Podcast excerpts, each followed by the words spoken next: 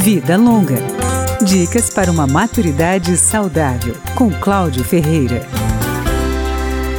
A Agência Nacional de Saúde Suplementar tem um roteiro bem interessante em seu site para que os pacientes aproveitem melhor a consulta médica. São dicas gerais, mas que servem especialmente para a população idosa, que vai muito ao médico. As orientações começam antes da consulta. O idoso deve anotar detalhes dos sintomas, quando começaram, como progrediram, o que piora ou melhora aquele sintoma. Deve também fazer uma lista de todos os medicamentos em uso, incluindo vitaminas e suplementos. É bom levar exames anteriores e, se achar melhor, pedir para alguém acompanhá-lo. Durante a consulta, é imprescindível relatar o problema de saúde com o máximo de detalhes.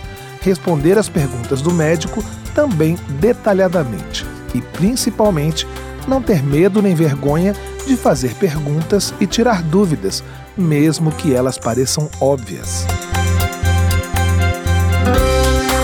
Se o médico passar exames, pergunte para que eles servem, se há contraindicações ou complicações decorrentes do procedimento, se eles são a melhor alternativa para ter um bom diagnóstico e como ter acesso aos resultados.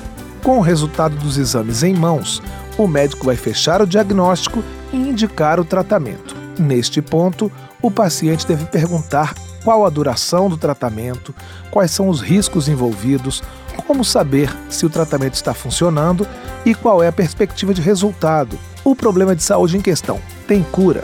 Também é bom procurar saber se há outros tratamentos possíveis. Vida Longa, com Cláudio Ferreira.